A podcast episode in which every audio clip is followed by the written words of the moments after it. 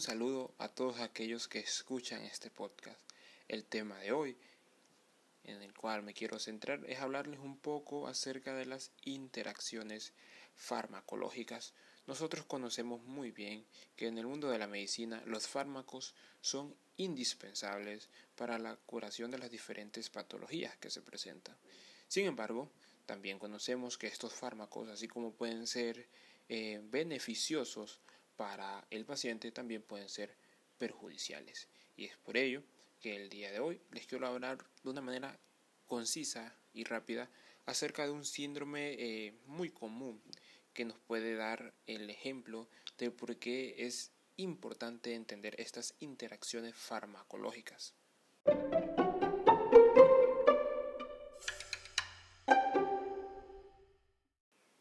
El día de hoy les traigo un caso clínico muy interesante que nos habla respecto al síndrome anticolinérgico, una entidad frecuente en las unidades de cuidados intensivos que es secundaria a una mala aplicación de medicamentos anticolinérgicos y es por eso que es un ejemplo claro de las interacciones farmacológicas de las cuales tienen que tener cuidados los médicos, ¿verdad? Ejemplo de medicamentos que pueden provocar este síndrome son los antihistamínicos, son los antidepresivos, tricíclicos o la fenotiacida, entre otros.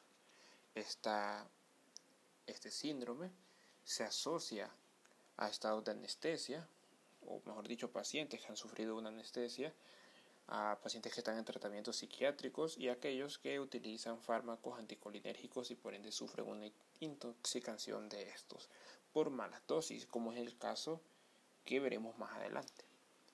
Se caracteriza clínicamente por un paciente que llega con inquietud, confusión, presenta fiebre, taquicardia, hipertensión, arritmia.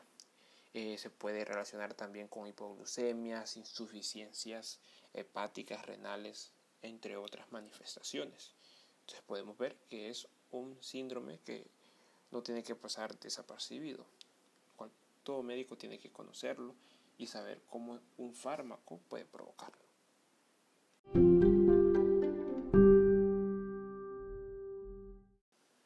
Habiendo definido ya qué es el síndrome anticolinérgico, ahora vamos a lo importante, el ejemplo de una interacción farmacológica, el caso clínico. En este caso, llega un hombre de 29 años de edad a unidad de cuidados intensivos, el cual había tenido un intento de suicidio, y es aquí donde entra lo importante, el detalle.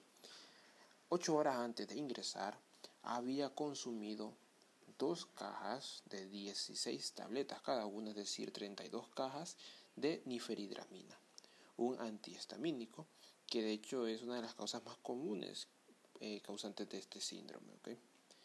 Y eso da un total de 160 miligramos, sin duda una dosis muy alta, el cual le provocó estos efectos.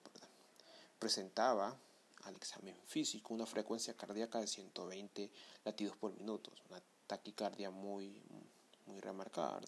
Tiene una temperatura de 39 grados, una fiebre, presión arterial alta de 155 sobre 90 miligramos de mercurio y una saturación de oxígeno del 95%. Aparte de eso, se acompañaba de otros signos como midriasis, visión borrosa, diplopía, tenía espasmos mioclónicos, Además de esto, se le decidió hacer unos exámenes complementarios donde salió negativo para cocaína, anfetaminas, otros tipos de drogas que pueden eh, causar, por ejemplo, estos, estos signos, ¿verdad? Como la midriasis, etc. Y en el, en el electrocardiograma salió también que tenía taquicardia sinusal. Ya estos eh, pues, signos y síntomas en la en el examen físico acompañado con la anamnesis de que había consumido este tipo de medicamentos eh, o de droga, mejor dicho, ya pues aclarabas eh, la línea o el, o el agente causal que era un síndrome anticolinérgico, ¿verdad? Es por eso que los médicos intensivistas decidieron pues hacer un lavado gástrico, sedarlo con agonista eh, alfa 2 adrenérgico y además de eso antagonizar estos efectos anticolinérgicos eh, con la neostigmina, un parasimpático mimético, ¿verdad? Que inhibe la colinesterasa, una enzima que se encarga de eliminar la acetilcolina, ¿verdad? Entonces, de esa manera, eh, y de esa manera provocar que aumente la acetilcolina. Entonces aquí un ejemplo muy importante de cómo un medicamento mal aplicado puede llevar a causas o a enfermedades que pueden llegar a ser mortales.